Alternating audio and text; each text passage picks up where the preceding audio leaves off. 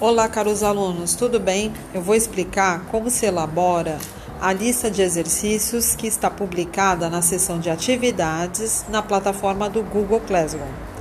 Inicialmente, você vai fazer uma revisão sobre todo o conteúdo que foi transmitido durante as aulas presenciais. Finalizada a revisão, você vai destacar uma folha do caderno, ou se tiver folha de almaço, né? E vai escrever 10 exercícios resolvidos referentes ao conteúdo que consta no caderno.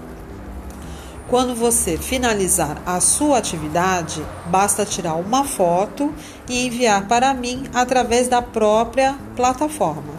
Caso tenha dúvidas, basta escrever no mural de avisos, tá bom? Obrigada.